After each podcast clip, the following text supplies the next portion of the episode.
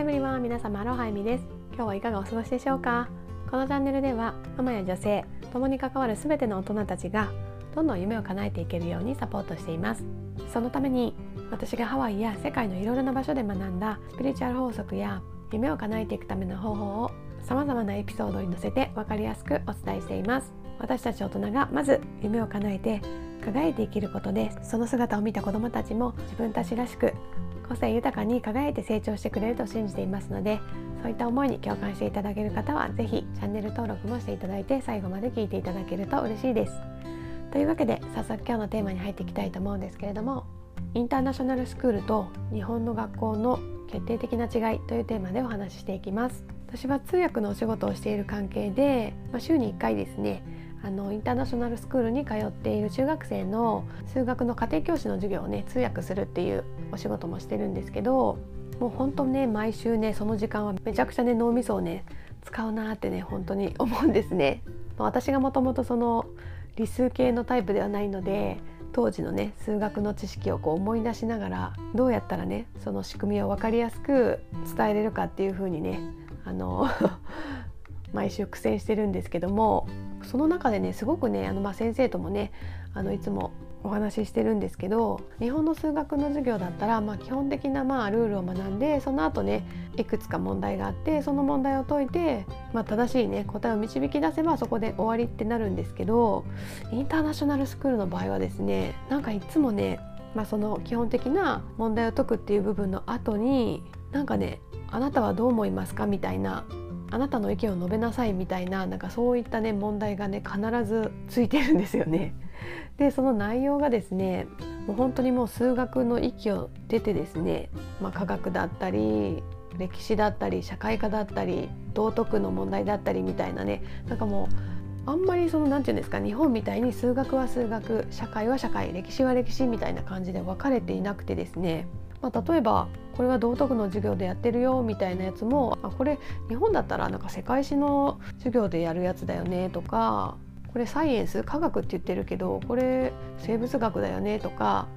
化学あのもう一つのね科学の方だよねとかなんか質問されたりしてもあれ？これなんか数学の授業のはずなのになんか全然関係ない質問が入ってるみたいなんでね結構いつも先生と私混乱しながらああきっとこういうことを答えさせたいんだろうねみたいな感じであの予測しながらね一緒に生徒さんにお伝えしてるっていう感じなんですけどなんかそんな感じでですね。やっぱりその欧米スタイルの教育の場合って何て言うのかなその学校の中ではそうやっていろんなものがこう分けられているじゃないですか。でも実際社会に出たらそんなの分けて生活しないじゃないですか。生活の中で何か問題とかが起きたらあこれは科学だからこうだとかこれは国語の問題だからこうだみたいにならないじゃないですか。もう何か問題があったらもう自分の持つべき全ての力を使ってじゃあどうやってその問題を解決するかみたいな。私はこう思っている。でそのそう思っている根拠はこれだからっていうふうにそうやって相手にうまくこう伝えて説得して理解してもらってでお互いの関係をスムーズにしていくみたいななんかそういった関係性が、まあ、日本よりもかなり強いと思うのでなんかそう思うとやっぱりねなんかその欧米の場合はもうこうやってね、まあ、小学校とか中学校とかもう学校の中ですでにもう社会に出た時に役に立つような学び方をしてるなってすごい思ったんですね。まあ、日本の場合は、まあ、与えられた問題をやって正しい回答を導き出せばそれで OK なんですけど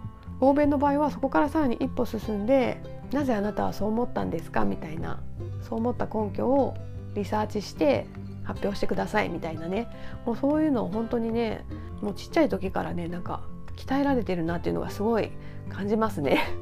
なので物事をこう本当に多角的に見る癖もついているし、まあ、その間違ってるとか正しいとかいう観点じゃなくて私はこう思うみたいに積極的に意見も言えるようになるし、まあ、逆にねそうやってみんながその一つの問題に対していろんな角度からそうやって授業でも発表し合ってこう意見を聞くのでただね先生がこれの答えはこれだよってもう一つの答えしかないみたいに教えるんじゃなくて、まあ、いろんな人がそんなね例えば数学のようなねもう一つのね決まった答えを出すっていうような教科っていう私たちの中では認識のものであってもそうやってねいろんな角度からみんながこういう意見もあるよこうじゃないかなみたいな感じでもう常になんかこうディスカッションみたいなのやってる感じなんですよね授業でも。あこれやってたら本当にもうま例えばアメリカみたいにねなんかいろんな人種が混ざり合ってる国でまいろんな意見の人がいるわけじゃないですか。その中でもあやっぱり、まあ、そうやって自分とは違う意見を持ってる人がいても当然だとかだから自分も人と違っても全然 OK みたいなね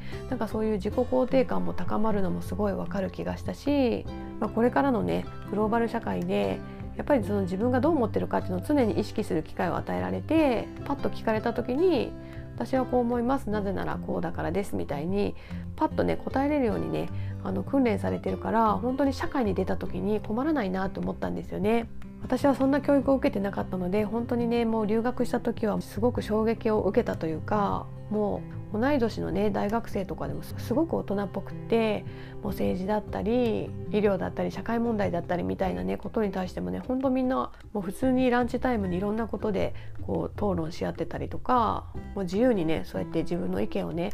こう交わせるっていうかねなんかその姿を見てもう私は何も自分の意見がないなってすごいね驚愕したのを覚えてるんですけど、まあ、でもそれって本当にもう日本の教育がそうなってるから仕方ないというかやっぱり慣れてないとそんなすぐにいろんな問題に対して自分の意見って出てこないと思うので。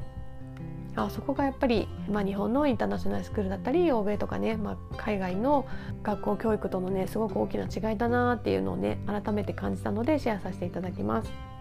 まあ、その別にだからってどっちの教育がいいかっていうのはないと思うんですけど、まあ、日本は日本でねその団体の中で秩序を守るとかみんなと協力して何かを作り上げていくとかっていうことがすごく得意だと思うし得意だけ得意だったり秩序を守っていくっていうことがねすごく得意だったり、まあ、だから平和だったりとかねだからといってその欧米スタイルの教育が全ていいっていうわけではないし日本の教育もねたくさんいい部分があると思うんですけど、まあ、その対照的なその教育スタイルが、まあ、あなたにとってどちらが合ってるとかあなたのお子さんにとってどっちがね合ってるか、まあ、そういうふうなねあの視点にはなってくるかと思うんですけど、まあ、今後もしねグローバルに世界のねいろんな場所で活躍したいとか子どもさんにもねそのように育ってほしいと思っている方だったらそのようにね少しでも思っている方だったらやっぱりこの欧米スタイルの考え方とか教育スタイルっていうのもねちょっと意識してやってみるといいのかなと思います。私もこういったことを知ってからお家ではね